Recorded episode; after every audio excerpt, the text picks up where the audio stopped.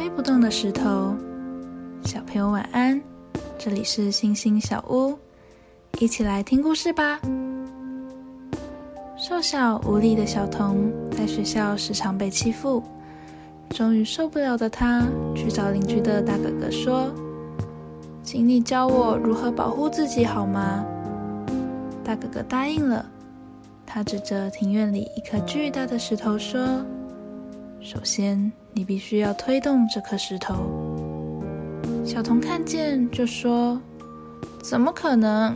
我推不动的。”大哥哥说：“如果你想要我教你，如果想要我教你，就必须先推动这颗石头。”于是小童只好照做了。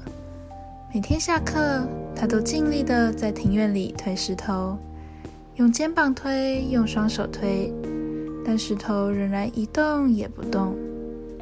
几个月后，小童沮丧的来找大哥哥说：“我已经很努力的推了，可是石头没有移动，哎，我想我失败了。”大哥哥听了，只是笑着回答他：“我只是要求你推这颗石头。”并没有要求你一定要推动它。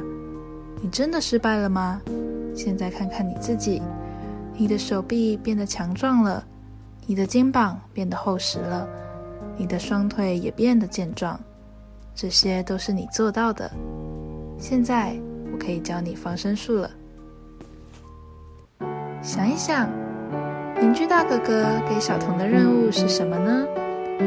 在这段时间，小童有什么进步或改变吗？蒙福是指我们的人生都不会遇到困难吗？为什么呢？